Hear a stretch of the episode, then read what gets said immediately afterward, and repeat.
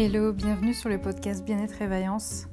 Chaque mois se décline ainsi. Les trois premières semaines, je vous propose des défis à relever dans le domaine du développement personnel, que ce soit écrire dans un journal, faire des exercices en pleine nature, etc.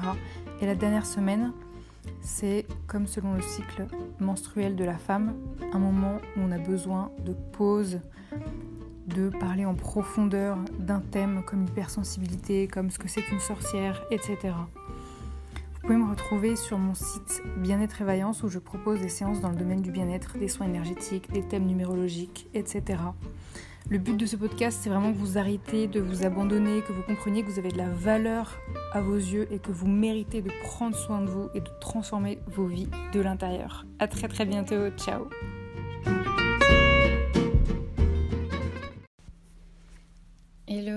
toutes et à tous, j'espère que vous allez bien.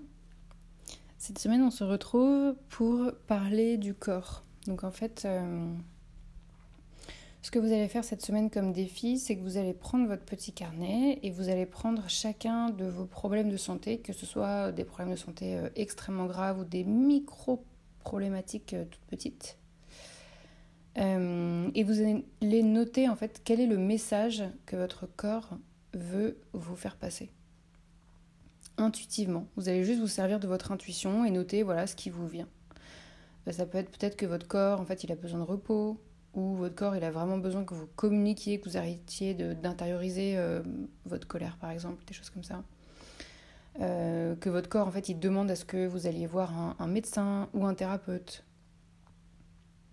Et si c'est trop dur pour vous de noter ce que intuitivement votre corps a envie de vous faire passer comme message, vous pouvez simplement noter comment vous vous ressentez, vous, d'avoir ce problème de santé. Du style, euh, euh, vous vous sentez dans le déni, c'est-à-dire que vous n'avez pas du tout envie de remarquer que en fait, vous avez un petit problème de santé. Euh, ou vous sentez que c'est une totale injustice, vous ne comprenez pas pourquoi vous, vous avez ce problème de santé alors que personne d'autre ne l'a. ou que vous ne comprenez pas pourquoi vous avez un problème aussi grave alors que les autres, ils ont des petits problèmes tout mignons. Peut-être que vous vous sentez euh, hyper angoissé euh, d'avoir ce problème de santé. Peut-être que vous avez l'impression que plus personne ne vous aimera euh, suite à ce problème de santé.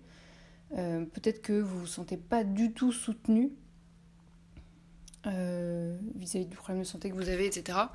Et donc c'est intéressant de, de, vraiment noter en fait votre état d'esprit, comment vous vous sentez au niveau émotionnel face à ce problème, qu'il soit grand ou qu'il soit tout petit.